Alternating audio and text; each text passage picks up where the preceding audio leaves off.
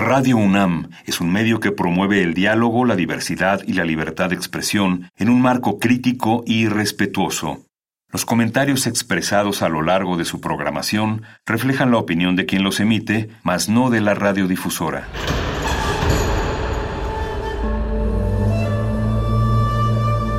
Un templo para la apreciación del ser mediante el sonido. mediante el sonido. Para nosotros. El sol sale durante la noche. Nuestros gritos llevan la mesura del silencio. Y el descontento está lleno de baile y risas. A todo, incluso a nosotros, nos resistimos. La universidad Ustedes y nosotros somos la Resistencia modulada.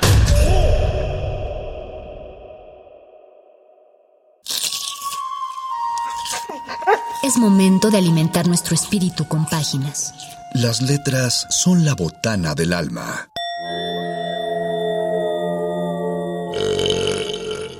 Recuerda la máxima. Los libros son como los tacos. Aún los malos son buenos. Muerde lenguas.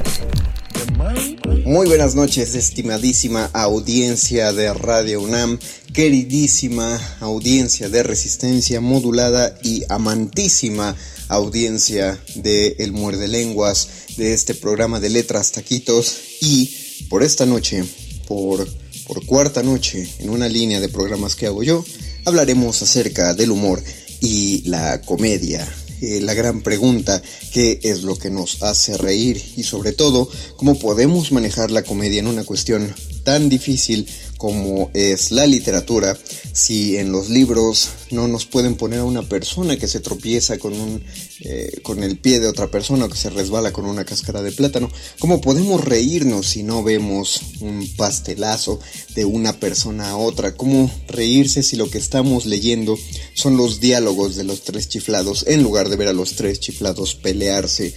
¿Cómo construimos el humor a partir de las palabras? Bueno, esa y otras interrogantes trataremos de darles desarrollo a lo largo de esta emisión, que es una continuación, porque hace dos semanas toqué este mismo tema. Eh, les cuento, no están ustedes para saberlo, pero yo sí para contarlo, y además hay que, hay que llenar el espacio de, este, de, este, de esta emisión radiofónica. Eh, he desarrollado con ciertos contactos de mi Facebook un pequeño taller de, dramaturgia a lo largo de los últimos eh, cuatro meses ya, de hecho ahora que lo pienso, porque lo empezamos en diciembre, sí, sí, ya vamos para cinco meses, bueno, va empezando mayo. Ah, un saludo, una bienvenida a mayo, disculpen que se me pasara el hecho de que es mayo, pero es que este programa es grabado, entonces yo lo estoy grabando cuando todavía es abril, cuando es la última semana de abril, pero para, para ustedes que ya lo están escuchando y para mí que también lo estoy escuchando ya es mayo, entonces, hola mayo, bienvenido. Eh, bueno, lleva, desde diciembre empecé este, esta dinámica de taller de dramaturgia y hay una, una enorme cantidad eh, de, oferta de talleres de dramaturgia actualmente online, cosa que agradezco mucho. Eh, invito a la audiencia a que busque tanto a su dramaturgo de confianza como al dramaturgo al que no le tiene confianza y que intenten adentrarse en un taller de dramaturgia y en general de escritura creativa para principiantes. Todavía andamos en cuarentena, entonces vale la pena que todavía busquemos aprender estas cosas que podemos aprender desde la comunidad de nuestras pantallas. Entonces yo empecé a hacer este, este trabajo eh, con, mis amigos y la cuestión es que eh, llegado cierto punto ya se nos estaban agotando los temas porque al ser un taller literario solo se puede trabajar con los textos de los alumnos, eh, pero los, alumnos son personas pues como todos muy ocupados, es decir, todos tienen sus trabajos, sus proyectos personales, entonces había clases en las que no se podía llegar a trabajar un texto ya hecho, ¿no? no una semana no nos daba tiempo para, para generar cosas. Y aunque pueda sonar que lo estoy diciendo sarcástica o irónicamente, no, no, no, es en serio, yo, yo comprendo, una semana luego no es nada de tiempo para escribir. Y entonces eh, uno de ellos me propuso, porque estuvimos hablando en uno de los comentarios que se hicieron a una de las obras, iba sobre el tipo de comedia que estaba manejando la obra. Y este, este compañero me dijo, oye, eh, yo sé que tú medio dominas el tema de la comedia. Bueno, me pasé un poco al decir que lo domino, ¿verdad? Sobre todo recreándolo en mi cabeza. más o menos le sabes a la comedia, sería más preciso. Y me dice, ¿por qué no nos hablas? sobre la comedia, la próxima clase. Y así nos aventamos, de hecho, tres clases. Tres clases para desarrollar el mecanismo de la comedia en dramaturgia y creo que se va a ser la línea que va a tomar ahora eh, el taller, no porque no le sepa tanto a otros géneros, pero sí, es porque no le sé tanto a otros géneros. Es decir, sé cómo funcionan eh, teóricamente, ¿no? No sé tanto si me funcionan en la práctica, porque yo no soy una persona que experimente tanto con esos géneros. Yo prefiero escribir comedia eh, y, por eso le he estudiado, le he leído y más o menos lo que saben que sé es lo que escucharon, que dije en el programa de hace dos semanas. A raíz de ese programa, si alguien no se enteró, recibimos muchos comentarios en nuestras redes sociales y por correo de ustedes, cosa que agradezco un montón de la audiencia, diciendo que les había gustado la emisión y que les gustaría que se profundizara más al respecto del humor, eh, de lo divertido dentro de las, de las letras, dentro de la literatura. Muchas gracias por sus comentarios hicieron llegar a Radio UNAM eh, y que Radio UNAM me hizo llegar a mí.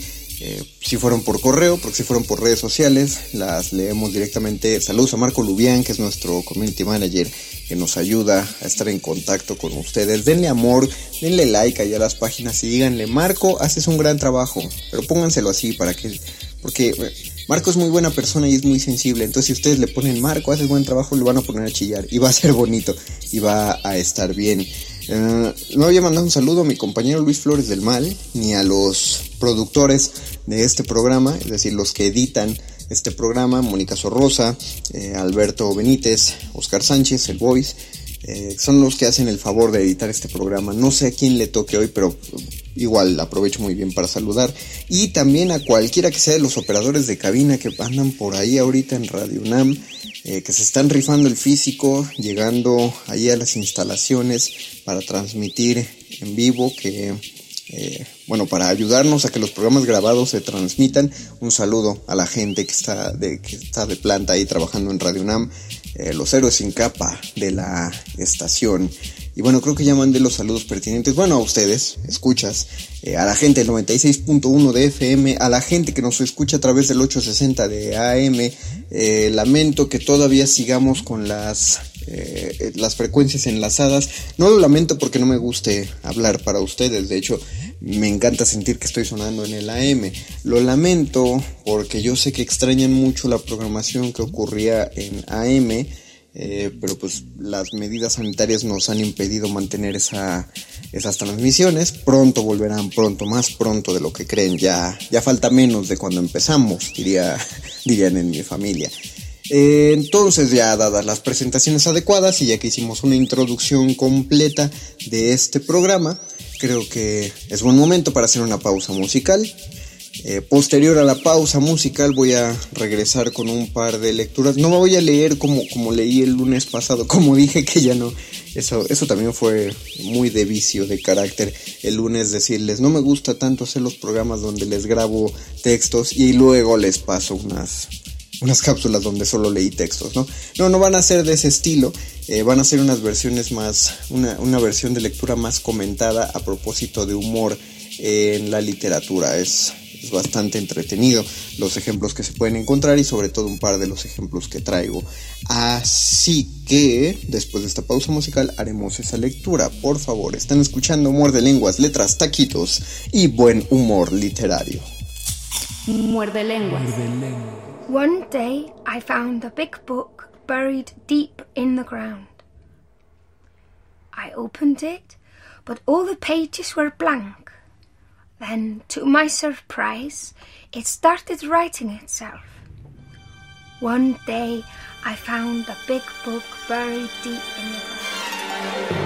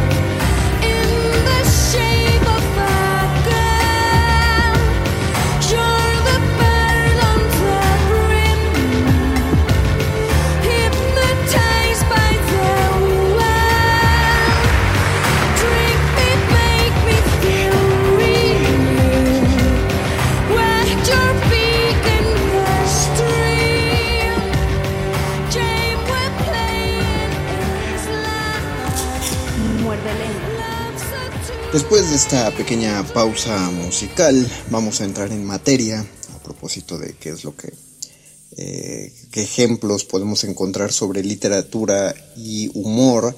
Y por supuesto es una visita necesaria a esto, la vida del buscón Don Pablos, del maestro Quevedo.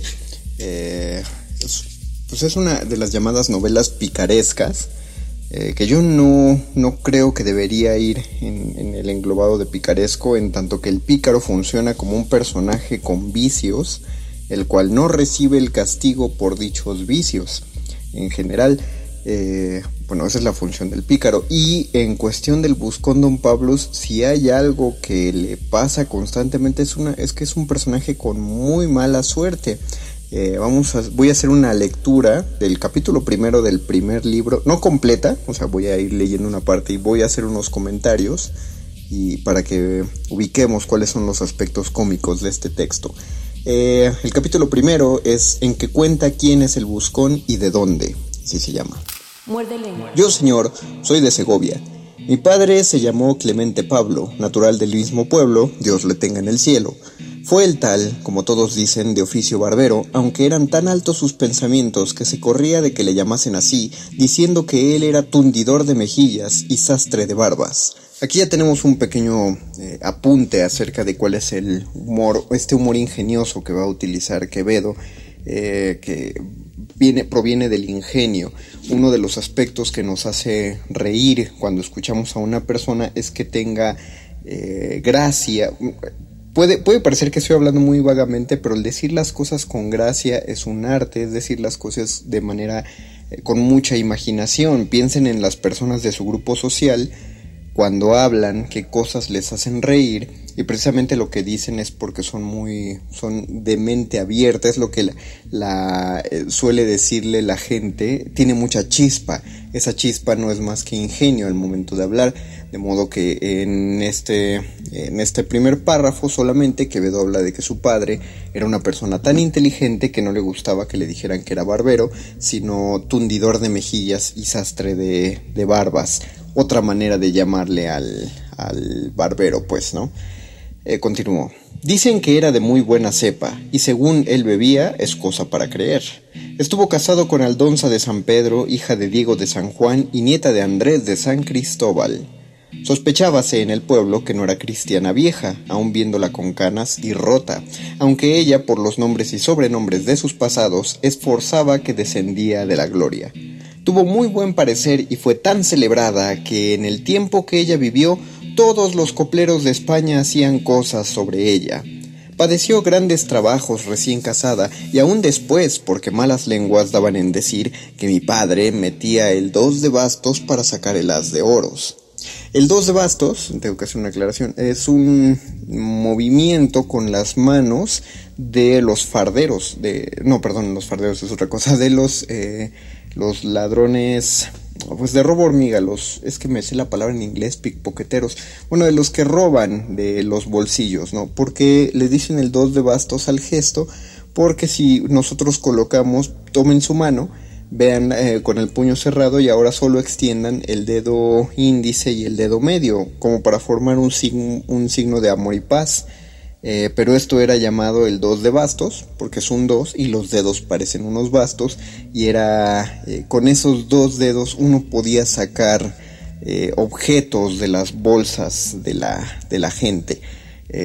en la actualidad todavía se pueden sacar carteras, por ejemplo, en el momento no se usaba tanto cuestión de billetes, pero sí podías robar cosas de, de otros bolsillos, por eso se le, la eh, la frase para decirlo es utilizar el dos de bastos para robar el, as de oros, como lo dijo Quevedo. Eh, otra cuestión de ingenio que si bien no nos hace reír, porque repito, la comedia no es precisamente para hacer reír, es para divertir y entretener y exponer vicios, la risa es solo una consecuencia que, suele llegar en la comedia, ¿va? No es su fin último. Eh, de oros. Probósele que a todos los que hacía la barba a navaja mientras les daba con el agua, levantándoles la cara para el lavatorio, un mi hermano de siete años le sacaba muy a su salvo los tuétanos de las faldriqueras. Es decir, que mientras el papá los rasuraba, el hijo, el hijo menor, el hermano de don, de don Pablo, eh, robaba a los clientes. Murió el angélico de unos azotes que le dieron en la cárcel. Sintiólo mucho mi padre, buen siglo haya, por ser tal que robaba a todas las, a todos las voluntades. Aquí hay un chiste muy cruel, por cierto.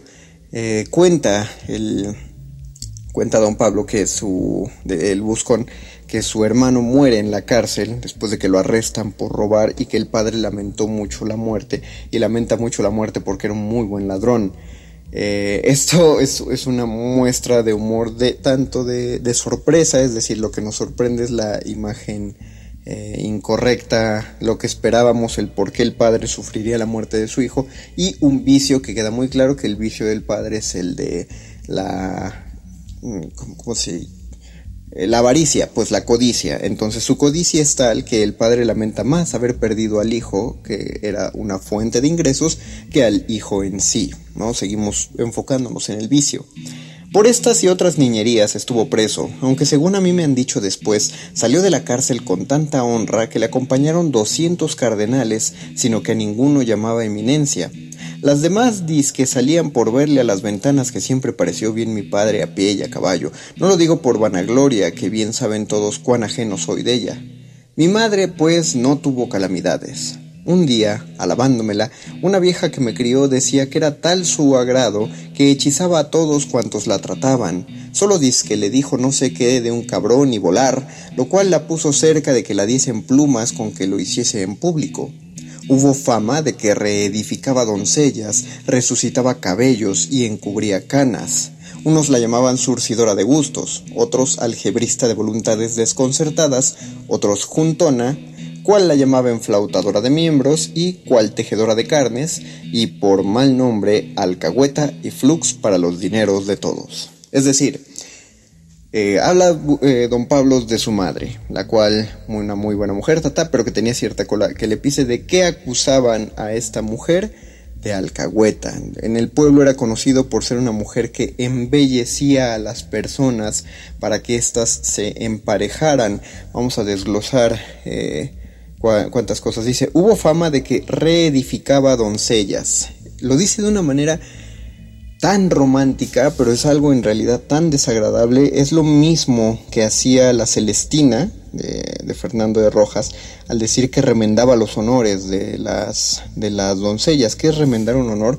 Bueno, sabemos que ahí todavía había una práctica de eh, una concepción de la virginidad en cuestión de, de imen, eh, incluso de pues de de cómo se concebía el órgano sexual femenino. Digo, en, la actualidad ya sabemos que los órganos sexuales tienen una cuestión de flexibilidad y que no existe tal cosa como... Voy a decirlo de la manera más vulgar posible, discúlpenme ustedes, pero finalmente de lo que estoy hablando es de que eso no existe, eso no pasa. Los miembros sexuales no existe una cuestión de, de quedar guango, de quedar flojo, eh, o, eh, son, son adaptables, pues eh, es una de las glorias del cuerpo que, que, pueden volver a su, a su forma original. La virginidad es un mito, sin embargo, en esta época, cuando se cree que la virginidad, más allá de una concepción espiritual, es decir, de haber, como dirían en la época, de haber conocido varón o no, era una cuestión física.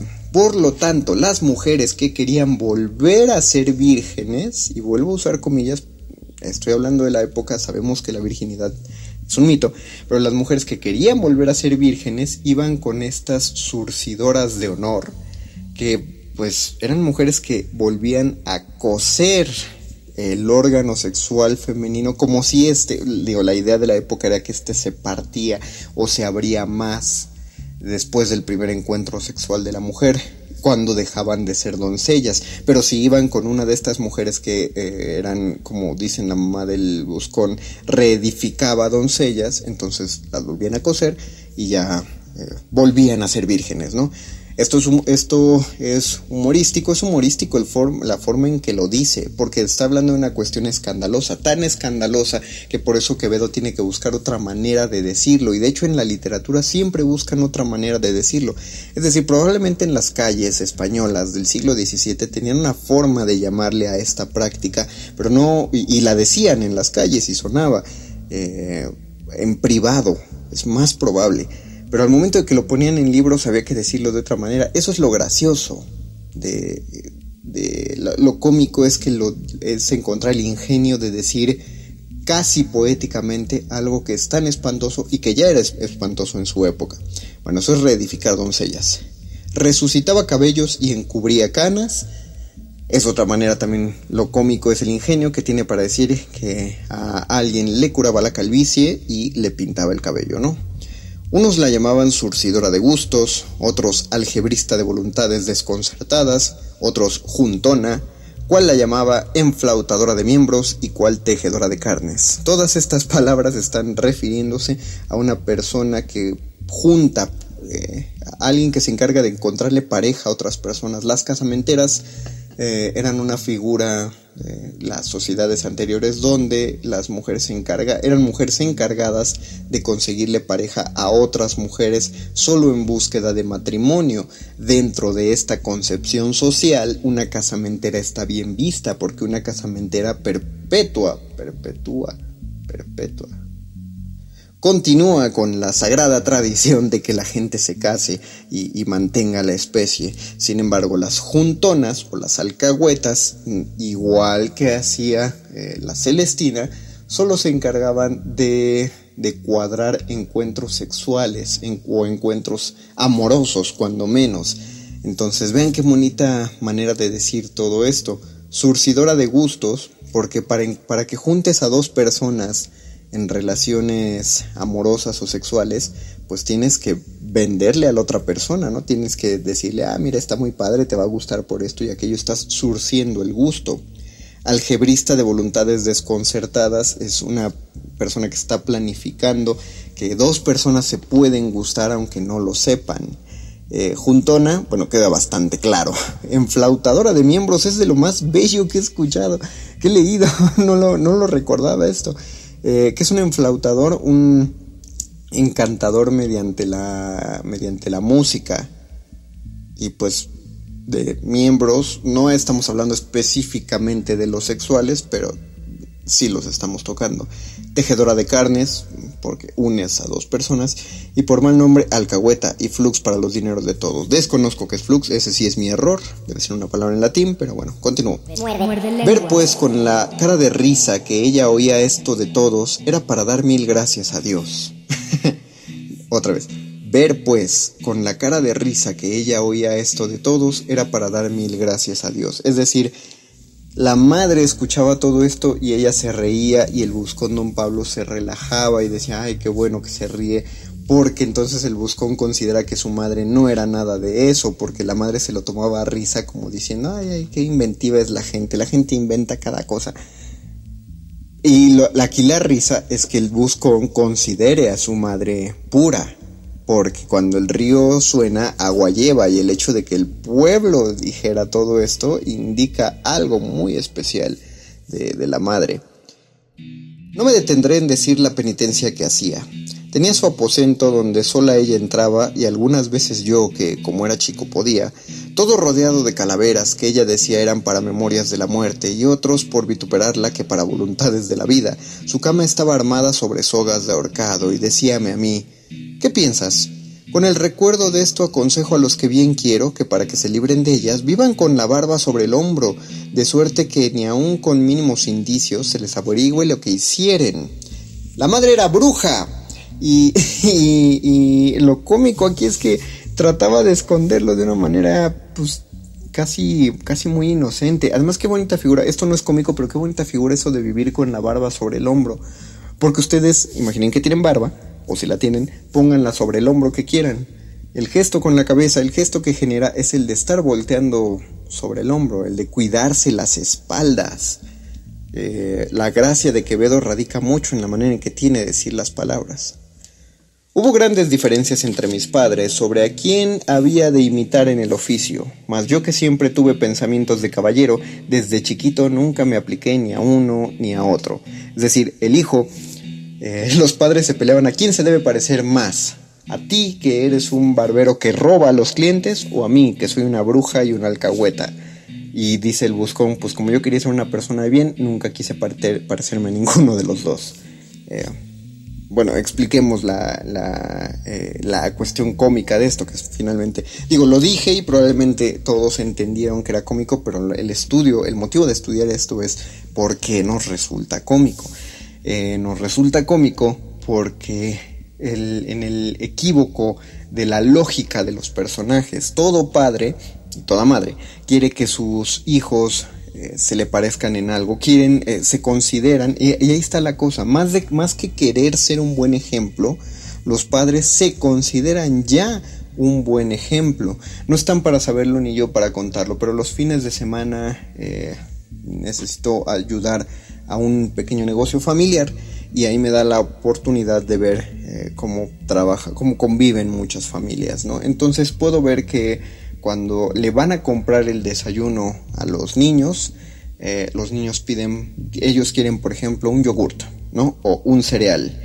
Y puedo ver a las madres corregirlos y que les dicen, ah, no, o, quieren salchichas. Y pueden ver a, las madres corregirles y decirles que no, que mejor pidan una sopa maruchan eh, de desayuno. Y, y no sé, me resulta bastante extraño que una, que una madre condicione al hijo a que en lugar de pedir un yogur, ya digo, como están los productos en la actualidad, no sé si precisamente un yogurt sea más sano, si es que puede haber comida sana en una tienda, no sé si un yogurt sea más sano que una, que una sopa maruchan. Cualquiera podría pensar que sí, ¿no?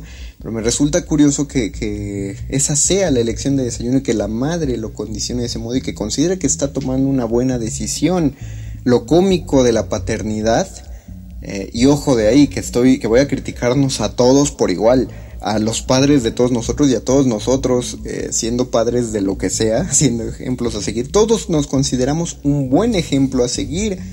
Y, pero tenemos que verlo desde fuera para darnos cuenta que no, que somos risibles. ¿Por qué? Porque somos personas, somos seres humanos y somos seres humanos y por lo tanto tenemos defectos, somos falibles el mayor error de un ser humano es considerarse que, es considerar que otra persona debería imitarlo y aún así todos nos consideramos un buen ejemplo.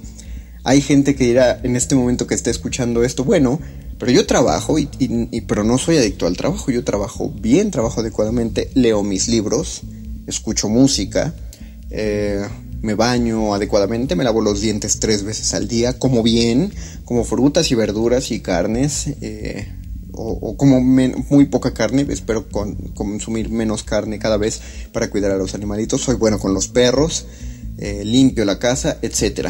Con todo lo que acabo de decir, he descrito a muchas personas que están escuchando este programa, he, descrito a muchas personas que hacen este programa.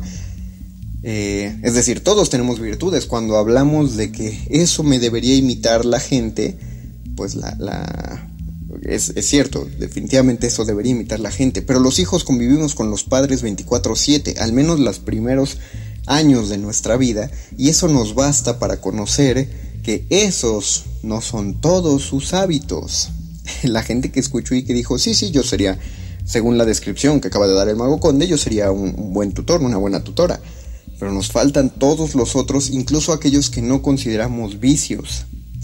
De entrada, personalmente les diría que una persona que es capaz de enumerar así todas sus virtudes debe ser una persona insoportable durante su vida. Y perdón que se lo suelte así de sopetón, lo bueno que no nos estamos viendo y yo no sé a quién agravio. Pero si alguien es capaz de enumerar tantas virtudes de sí mismo, debe ser una persona con la que es imposible convivir.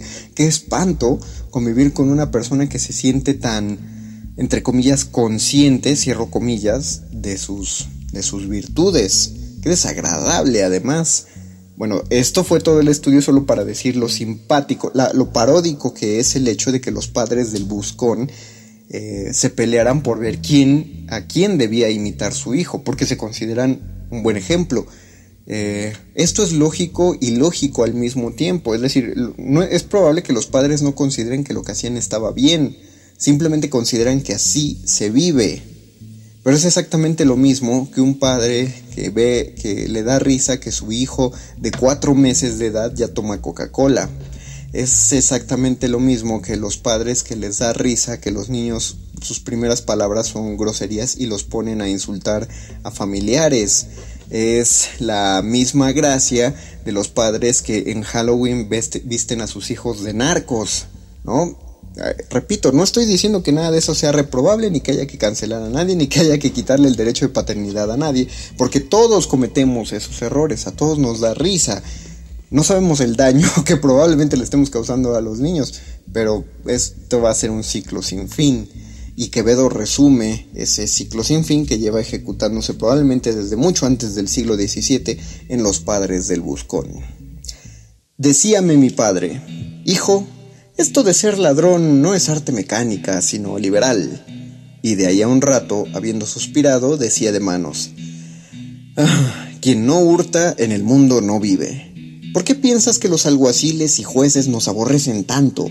Unas veces nos destierran, otras nos azotan y otras nos cuelgan, aunque no haya llegado el día de nuestro santo. No lo puedo decir sin lágrimas. Lloraba como un niño el buen viejo, acordándose de las veces que le habían bataneado las costillas. Porque no querrían que a donde están hubiese otros ladrones sino ellos y sus ministros. Mas de todo nos libra la buena astucia. En mi mocedad siempre andaba por las iglesias y no cierto de puro buen cristiano Muchas veces me hubieran llevado en el asno si hubiera cantado en el potro. Nunca confesé, sino cuando lo manda la Santa Madre Iglesia. Preso estuve por pedigüeño en caminos y a pique de que me estresaran el tragar y el acabar todos mis negocios con 16 maravedís, 10 de soga y 6 de cáñamo. Más de todo, me ha sacado el punto en boca, el chitón y los nones y con esto y mi oficio he sustentado a tu madre lo más honradamente que he podido. Muerde, lenguas. Lo cómico de todo esto es escuchar a un ladrón, un ladrón sobre todo tan instruido y que habla tan bellamente, porque es el padre del buscón hablando con las palabras de Quevedo, de uno de los más grandes poetas que nos ha dado la literatura española, defenderse a propósito de por qué está bien ser un ladrón de que vivir como un ladrón es algo bueno. Y por supuesto que en el momento que lo digo habrá muchos anarquistas que me estén escuchando que dirán es que sí es bueno eh, ir contra las corporaciones. Sí, ¿no? Ok, separemos las cuestiones. El anarquismo es un pensamiento que, creo que va a recobrar fuerza, pero responde a a un, a un fenómeno social. Eh, el, robar por anarquía, eh, como cuando decían en las marchas, ¿no? Que dicen, roba la tienda de pantalones. Finalmente, el pantalón no es el que le paga al empleado que además cobra poco. Y esas tiendas tienen unos seguros impresionantes. Róbate la tienda de pantalones y ataca el capitalismo, dicen durante las, estas marchas. Eh, por lo tanto, podemos deducir que el robo como parte del anarquismo tiene un trasfondo político un trasfondo social, de protesta. Eh, sí, eso es, eso es cierto, pero el padre de Don Pablo no, él no tiene ningún trasfondo político, no tiene ni idea. En algún momento habla de magistrados eh, y de los jueces, pero solo los menciona para decir que ellos odian a los ladrones por lo ingeniosos que son los ladrones y porque saben que deben existir. Eh, él defiende al latrocinio solo porque es su forma de vida y porque es su forma de vida fácil y porque con eso se siente más inteligente que otras personas. El que roba forzosamente se siente superior a la persona a la que le roba.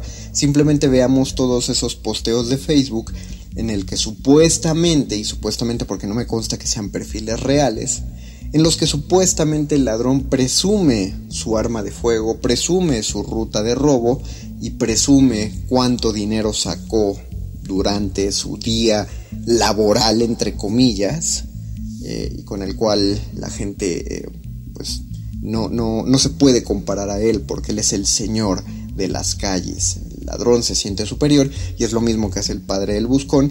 Y lo más bello es como remata, que es una mezcla entre equívocos de lógica, entre vicio y, entre sorpresa. No podemos esperarnos que fuera a acabar así el párrafo. Y dice, y con todo este trabajo he podido mantener a tu madre lo más honradamente posible. Cuando acaba de decir que todo lo que hace es absolutamente no honrado, esa es la manera de mantener a, su, a, la madre del buscón honradamente. Un traguito de agua, disculpen ustedes. Mm. Yo sé que pude haberle puesto pausa a la grabación, pero me gusta la naturalidad de la, de la plática. Eh, pues, paréntesis aparte, no, no me gusta la artificialidad en, estos programas porque me hace extrañar cuando genuinamente platicaba con ustedes a través de la, de la bocina, cuando estábamos más en vivo eh, y hacer estas grabaciones lo más, lo más casual posible, creo que es lo más, más bonito para regresar a ese formato de plática. Además, eh, siempre he pensado en, en Muerde Lenguas como una especie de café literario, una especie de fonda donde hay que dejar de lado la solemnidad. La literatura ya está muy enferma de solemnidad y por eso me gusta que estemos tratando la comedia en esta ocasión. Que por cierto, eh, los invito, si alguien eh, considera que este es un, buen tema, eh, un, tema que les está gustando otra vez, pues por favor espero sus comentarios y podríamos, ¿por qué no otra vez repetir este eh, un programa acerca del humor, continuar dándole, dándole este espacio a esto. Estamos en Facebook como Resistencia Modulada y en Twitter aquí como arroba R modulada. Eh, voy a cambiar del buscón Don Pablos. Esto puede ser un, un error, eh, pero porque voy a leer a partir de una traducción, pero será bueno que, este, que leamos a Molière eh, padre de la comedia clásica. Eh, siempre lo plantean como que era muy clownesco, muy de comedia física, muy de golpes y pastelazos franceses del siglo XVII, pero era, era muy ingenioso el señor Jean-Baptiste de Poquelin, llamado Molière. Entonces voy a hacer una lectura del acto tercero de la Escuela de las Mujeres, una de las obras que me parece más, más triste y por triste, cómica de, del señor Pocalán llamado Molière. Eh, es más, iba a leer otra parte, pero no, volvamos a la escena primera, ya que leímos el primer libro, el primer capítulo del primer libro del Buscón Don Pablo, vamos a leer el primer acto y la escena primera de la Escuela de las Mujeres, donde hablan solamente Crisaldo y, y Arnolfo. ¿Quién es Arnolfo? Por otro nombre es el señor de la Souché, así lo dice el dramatis personae de Molière. Y, eh, ¿quién? Crisaldo. Crisaldo dice que es el amigo de Arnolfo, ¿ok? Eh, para que les quede claro, Arnolfo es el personaje vicioso y Crisaldo es su amigo, y, pero les va a quedar más claro la interpretación. Crisaldo. Muerde. Muerde lenguas. De manera que, según decís, venís a resolver lo de vuestro casamiento. Arnolfo, sí, quiero que mañana quede todo acabado. Crisaldo. Solos estamos y pareceme que podemos hablar en confianza sin que nos oigan. ¿Creéis que como amigo que soy os abra mi pecho? Pues vuestro designio me hace temblar por vos, porque mírese la cosa por donde se mire, juzgo temerario que toméis esposa. Arnolfo. ¿Acaso, amigo, vuestro ejemplo os haga temer lo mismo en todos y quizá piense vuestra frente que los cuernos son infalible aditamento de los demás? Crisaldo. Creo que esos son azares que a todos pueden ocurrir y por bien sandio estimo al que de ellos inquieta. Eh, repito, y por bien sandío es que le falta acento. pueden ocurrir y por bien sandío estimo al que de ellos inquieta. Pero no temo por vos sino el resultado de las furiosas burlas con que habéis abrumado a cien pobres maridos ya sabéis que ni grandes ni pequeños se han librado de vuestras críticas y que vuestro mayor placer ha consistido en sacar a luz cien secretas intrigas, Arnolfo, y con razón. Hay ciudad en el mundo donde se vean maridos tan pacientes como los de esta. No advertimos que todos, cualquiera que sea su clase, están muy bien provistos de cornamenta, Uno amasa riquezas que su mujer entrega al que le hace cornudo. Otro, algo más venturoso pero no menos infame, ve como a diario envían regalos a su mujer y no se le ocurre sentir celos, pues que ella afirma que son presentes dedicados a su virtud. Este arma escándalos que de nada le sirven, el otro deja correr plácidamente las cosas y cuando llegan los galanes de su mujer coge capa y guantes y sale. Tal esposa, como honrada, hace su marido confidencia de que un galán por ella suspira y deplora esos cuidados, que el galán no pierde en modo alguno, mientras el confiado esposo descansa en la falsa franqueza de su mujer. Otra, para excusar su magnificencia, dice que gana en el juego el dinero que gasta. Y el bendito marido, sin pensar qué juego es ese, agradece a Dios los favores que el cielo la prodiga. En fin, por todas partes veo motivos de sátira y bien puedo como espectador reírme de esos necios puede parecer que mi interpretación está equivocada porque estaba interpretando a un Arnolfo molesto cuando al final dice que le da risa todas estas cuestiones. Pero no le dan risa esas cuestiones, se está quejando. Arnolfo, cuando leemos eh, la Escuela de las Mujeres completa, nos enteramos, bueno, y basta con esta escena. Arnolfo es un hombre que le tiene pánico a, que le sean infiel, un pánico tremendo, pánico de nivel FIFA. Eh, es decir, nos puede resultar muy eh, estúpido escucharlo así, pero hay una peligrosa cantidad de hombres allá afuera y ya sé, ahorita, en el momento que lo dije, medio mundo va a decir hombres y mujeres. Sí, sí, no es lo mismo, no, se, no funciona igual. hay un motivo por el cual, aunque no era un hombre de, no era precisamente un ejemplo de estudios de género, y aunque no era un, hombre que, versado en defender a las mujeres y no escapaba del machismo de su época, hay un motivo por el cual Molière no centró esta obra en una mujer celosa y sí en un hombre celoso. Habría que pensar eso, no es solamente una elección de yo quiero hacer a este personaje, porque si fuera una cuestión de yo, yo que soy hombre voy a interpretar a este personaje, no habría escrito algo como por ejemplo Las Preciosas Ridículas. Si Molière fuera un hubiera sido un hombre como los que hay tantos ahora que dicen y también mujeres, entonces hubiera escrito una obra sobre los celos de las mujeres en lugar de burlarse sobre los celos de los hombres se está burlando de estos hombres eh, excesivamente celosos, pero al mismo tiempo también se está burlando de en boca de ese hombre de una sociedad de cómo ha desde ese punto de vista, normalizado, entre comillas, normalizado la infidelidad. Y sin embargo, cuando lo dice a nadie le suena mal. Es decir, cuando Molière lo describe así, a todos nos parece el paraíso de la poligamia.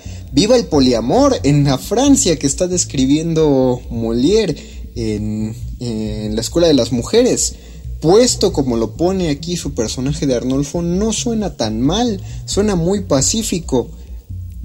¿Cuál es el problema? Dentro de estos eh, personajes que describe, ¿cuál es el problema en que si llega el galán de la esposa, el, marido sale a pasear?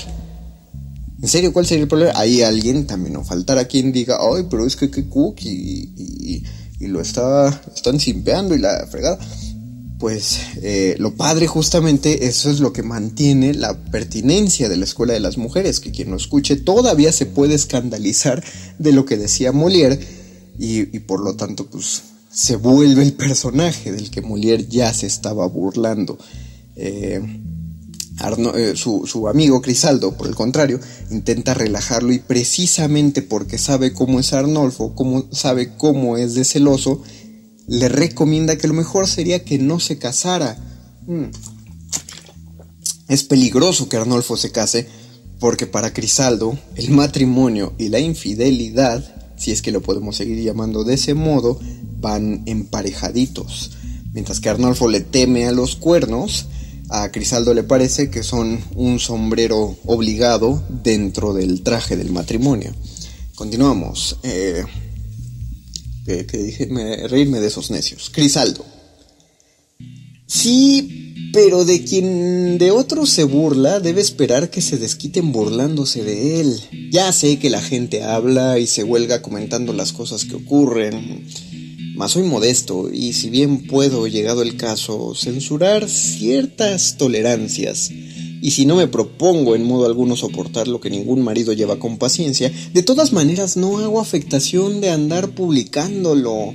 En efecto, cabe siempre que se vuelvan las tornas y nunca se debe jurar que en ciertas circunstancias se hará o no se hará tal o cual cosa. En consecuencia, si a mi frente le aviniera alguna humana desgracia, casi cierto estoy de que, merced a mi proceder, nadie se burlaría de mí sino a escondidas, y hasta puede que yo tuviese la ventaja de que algunas buenas gentes compadecieran mi mala aventura.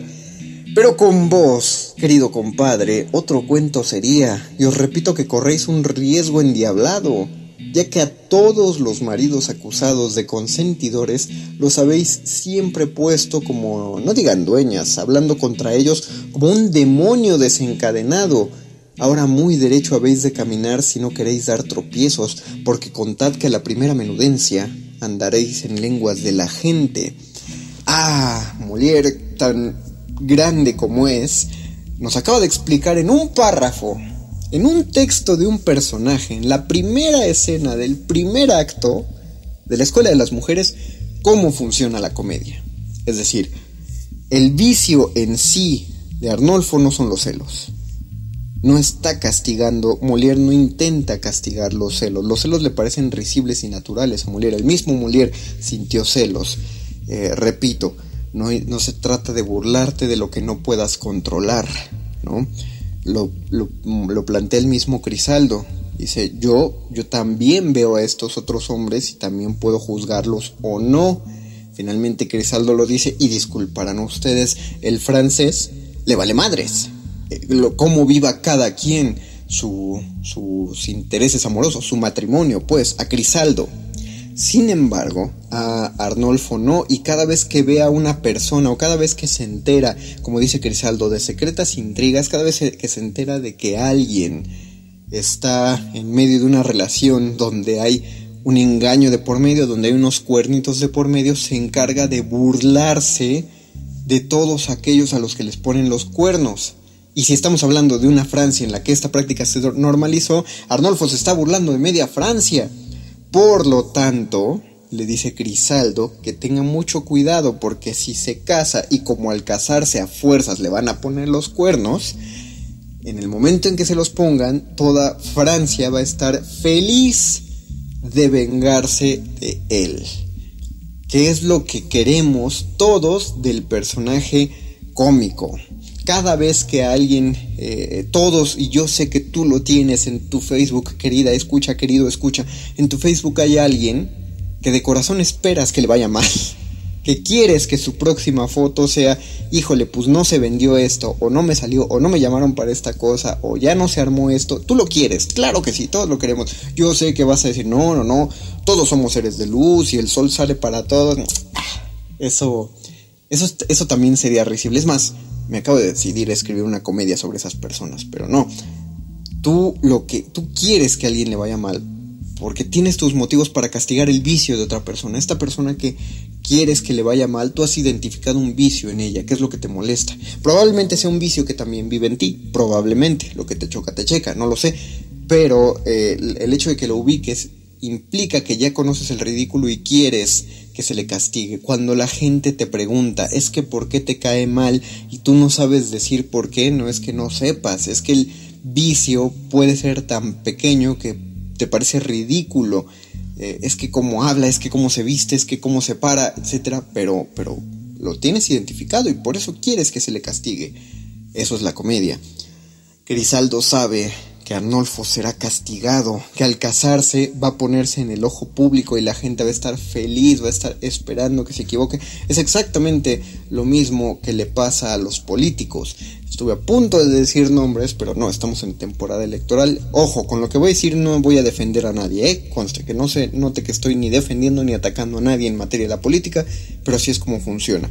Cuando un político está fuera de de la esfera política, es decir, de, fuera de una posición de poder, es muy fácil para ese político criticar, del mismo modo que hacen todos los mexicanos. El problema es que ese político cuando se mete a la esfera política está en el ojo de todas las personas simpatizantes y oposición y por lo tanto la gente no puede esperar el momento en el que se equivoque, en el que pronuncie mal una palabra, en el que se le caiga un vaso de agua, en el que algo, en el que comete el más humano de los errores, para castigarlo con sus risas, solamente porque pertenece a la clase política, lo que nos parece ya un vicio increíble. Se nos está acabando el tiempo, nada más voy a leer rápido otros par de dialoguitos. Arnolfo, no os atormentéis, amigo mío, muy sagaz de ser quien, ese quien en ese punto me coja. Conozco bien los astutos rodeos y sutiles tramas que para burlarnos usan las mujeres, y contra tal incidente he tomado precauciones. Así, me caso con quien tiene una inocencia tal que sabrá librar mi frente de influencias malignas. Y en otro diálogo, en este segundo diálogo, qué grande era Molière, Arnolfo acaba de lapidarse a sí mismo porque explica su vicio. No basta con que sea celoso, no basta con que sea un hombre que se está burlando de todos aquellos que a los que sus mujeres han engañado. Es además un hombre que asegura que conoce todos los ardides de las mujeres, dice él, con los cuales ellas engañan a los hombres. Hace 40 años, lo gracioso de esto hubiera sido pensar que un hombre conoce los ardides femeninos como si las mujeres fueran seres eh, diabólicos y maquiavélicos, ¿no? Ahora sabemos que lo risible de, digo, finalmente la risa estaba en lo mismo, solo que lo entendíamos de manera diferente. Ahora sabemos que lo risible es que una persona que clama entender algo de otro ser humano definitivamente no lo entiende. Es, es tan molesto como aquellos que ven un programa de televisión, Lie to Me, y ya sienten que pueden identificar las mentiras de las personas. ¿no? Es molesta esta gente que siente que conoce a tal grado la naturaleza humana y lo prodiga de ese modo. Del mismo modo que yo vengo a decirles cómo creo que funciona la naturaleza humana, pero al menos no lo intento no presumirlo, ¿no? Y, y si sí, bueno, pues, pues tengo un programa de radio. Entonces, pues puedo hacerlo. Y al mismo tiempo, cuando se los digo así, me expongo a que ustedes vengan y me barden y me publiquen en el Facebook de Resistencia Modulada y en el Twitter de arroba R modulada los errores que cometo. Eso es ponerse en el ojo público y eso es lo que convierte a un personaje en, cómico. No, no puedo creer que haya hablado ininterrumpidamente a lo largo de todo este programa entre plática y comentario pero, eh, yo sé que este programa debo hacerlo para ustedes, pero lo disfruté muchísimo. Si, si, les gustaría que continuáramos analizando textos cómicos, que creo que lo voy a hacer, pero no quiero saltarme sus opiniones, por favor. Eh, así que coméntenlos en nuestras redes sociales o en el correo de Radio UNAM. Estaré muy feliz muy contento de recibir sus comentarios. Mientras tanto, por ahora tengo que despedirme, se me acaba el tiempo, pero a resistencia modulada no, le quedan dos horas más. Entonces, muchas gracias a, quien haga la producción de este programa, sea Mónica Sorrosa, Oscar Sánchez o Alberto Benítez. Muchas gracias a todos ustedes, gracias a quien le puso play, a quien sea que esté de operador en Radio Nam y quien esté acompañando al operador, a Vigilancia Radio Nam, un saludote, ya nos volveremos a ver, esperemos. Y a ti, querida audiencia, queridos y queridas escuchas, muchas gracias por prestarme una hora de su tiempo. La próxima semana volverá mi compañero Luis Flores del Mal, yo volveré dentro de dos más. Eh, yo soy, fui, sigo siendo y seré el Mago Conde y esto fue Muerde Lenguas. Muchas gracias. Buenas noches. Última enseñanza del día. El dinero no compra la felicidad. Pero compra libros y tacos. Y eso se le parece mucho. Medítalo.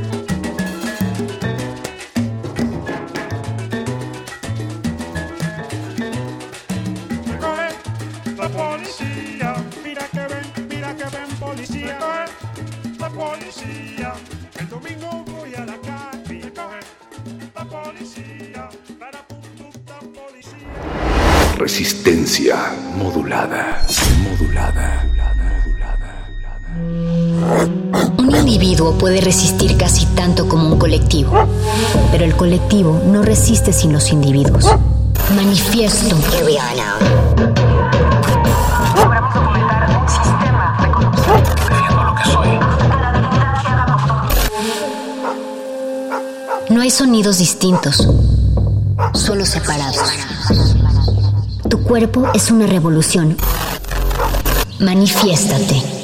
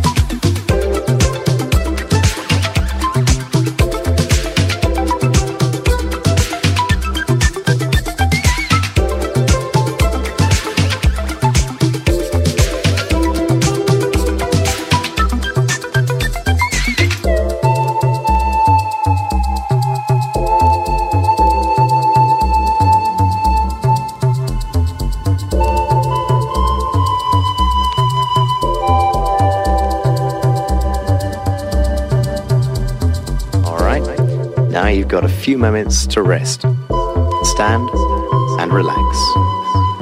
Take a deep breath in through your nose and out through your mouth. And again.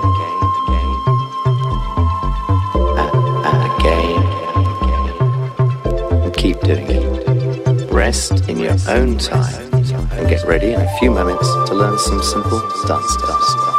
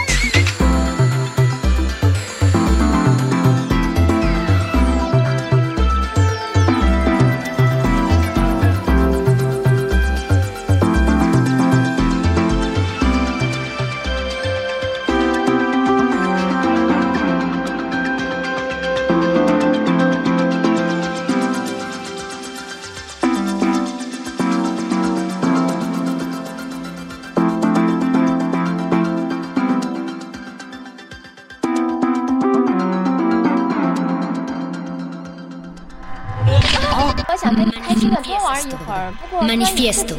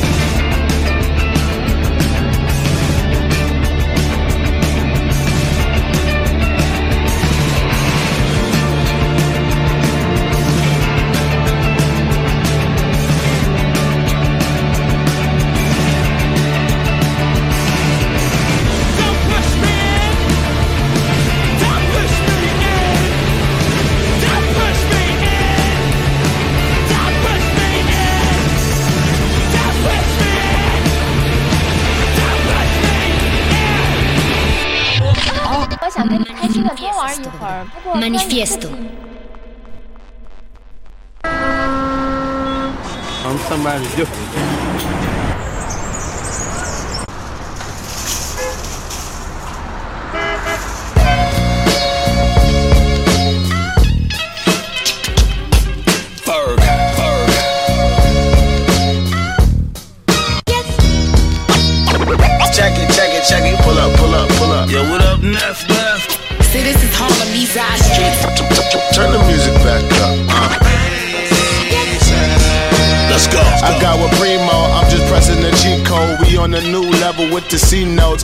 From where kids hustle on the block and roll CeeLo. And niggas stay strapped like G-Bows. T-Nice with me week to week though.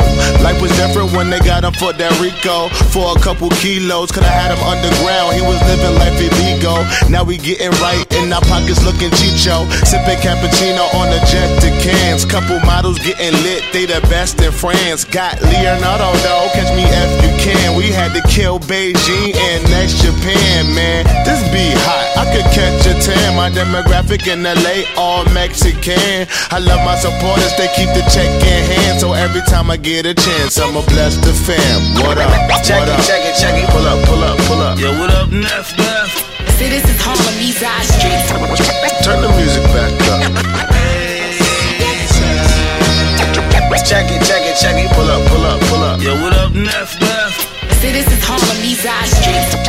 Turn the music back up.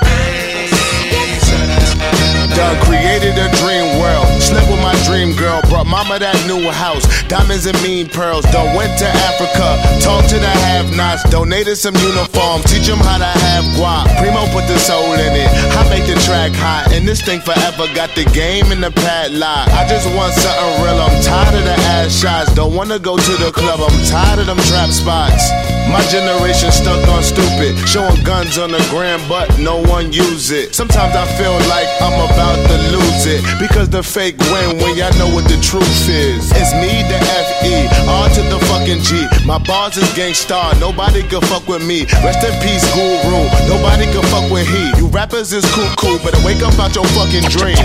Check it, check it, check it. Pull up, pull up, pull up. Yo, what up, Neff, Neff? See, this is Harlem, these eye streets. Turn, turn, turn the music back up. Check it, check it, check it. Pull up, pull up, pull up. Yo, what up, Neff, Neff? See, this is Harlem, these eye streets. Turn the music back up.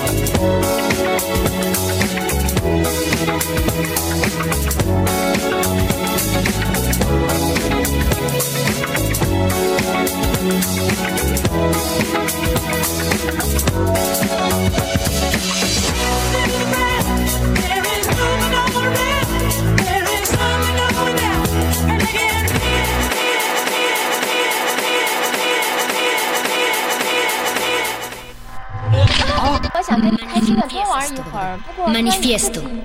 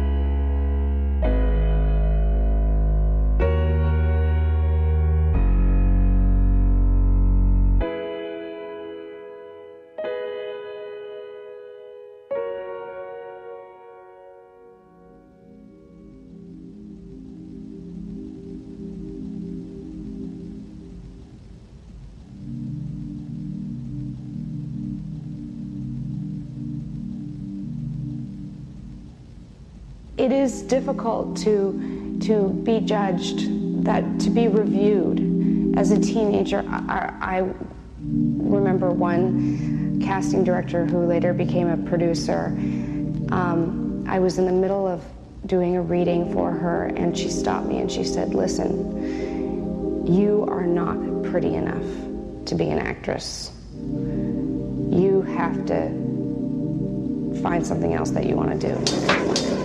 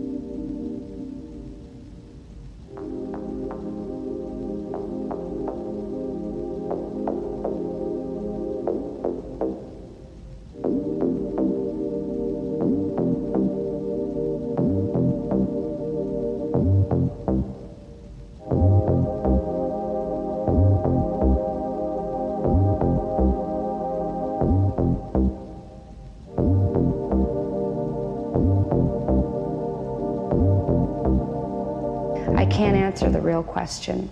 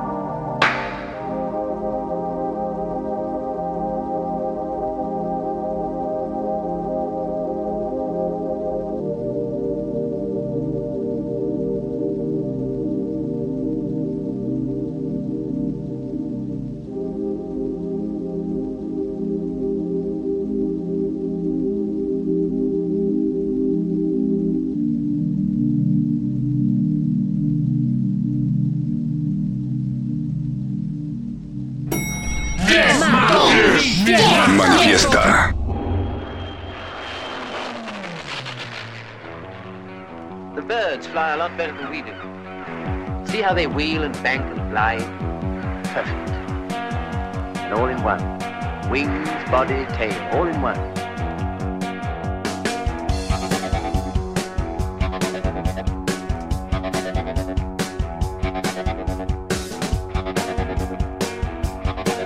Someday, I'm going to build a plane that is just like a bird.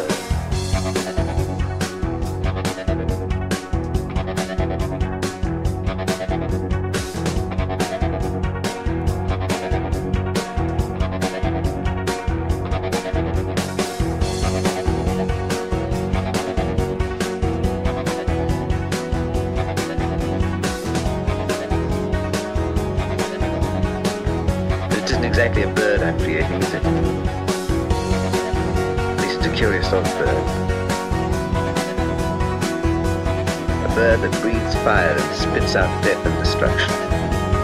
A Spitfire bird.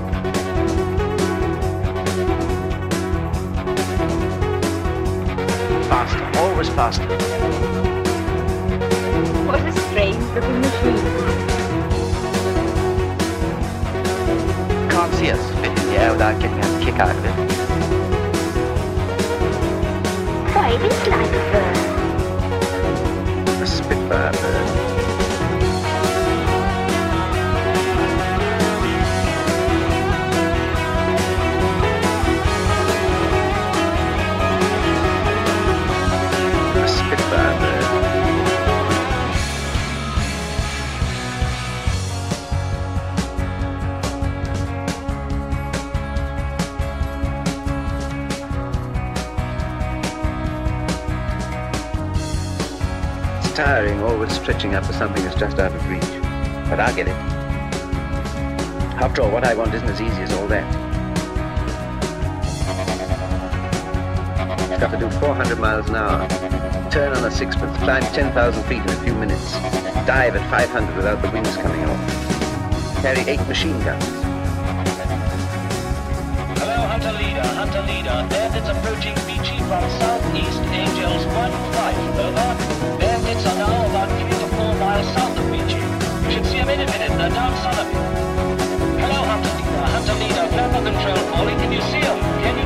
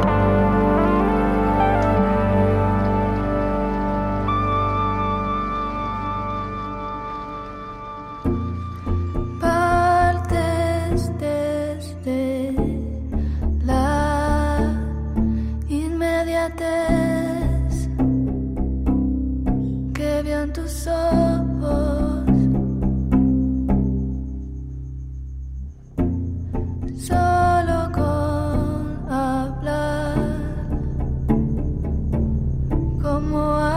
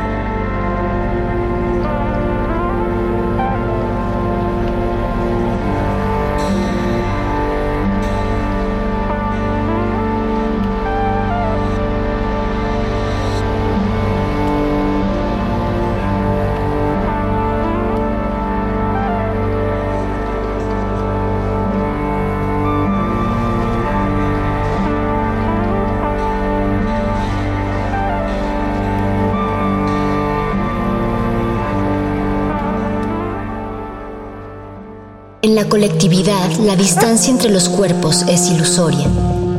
Pero en esa distancia está nuestro manifiesto.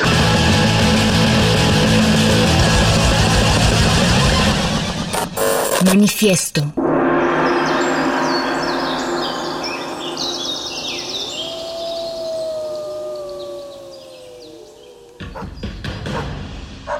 Como dijo el sabio Playlist Zoo, el viaje de las mil canciones empieza siempre con la primera reproducción.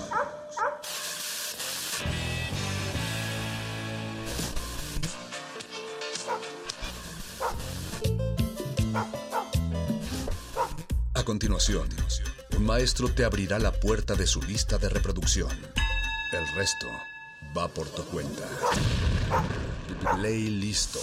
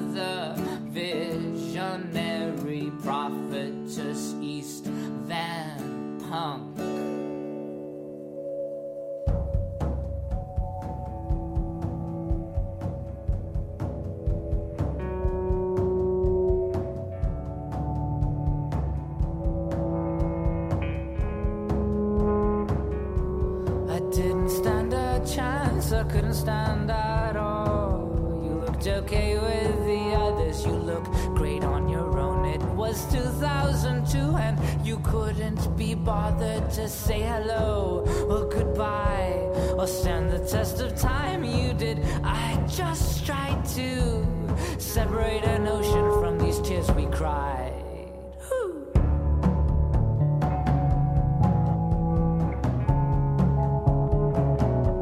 Where did you get that line? Where did you get that look? Where did you get that penchant for destruction in the way you talk? Where did you get that ride?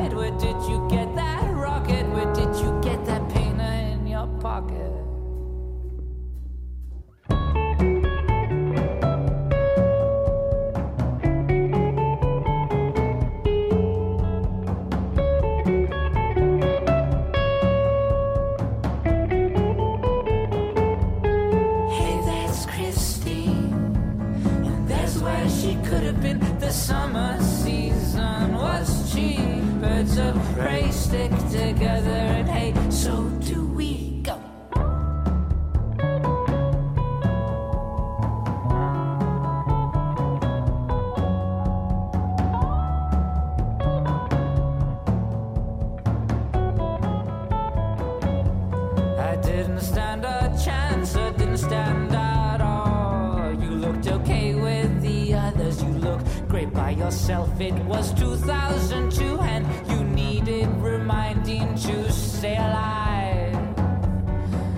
so did I, but at least I tried to fall upon that sword and never look back.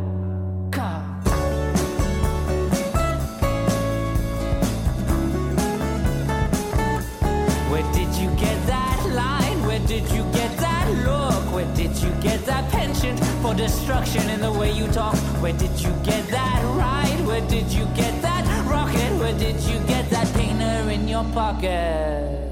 Where did you get that line? Where did you get that look? Where did you get that penchant for destruction in the way you talk? Where did you get that ride? Where did you get that rocket? Where did you get that painter in your pocket?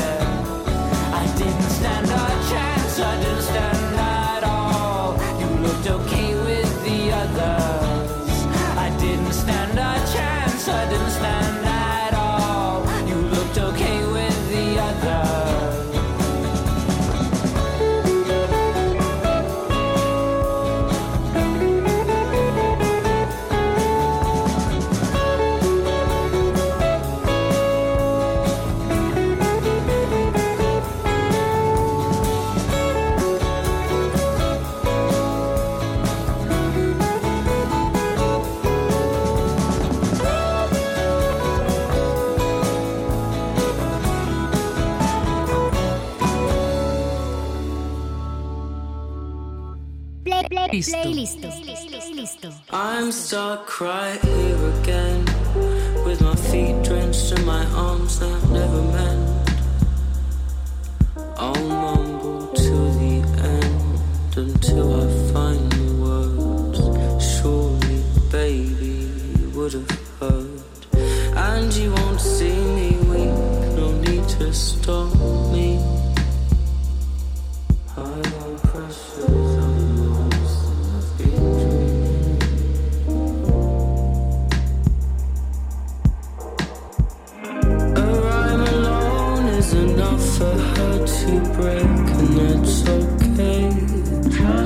Mm-hmm.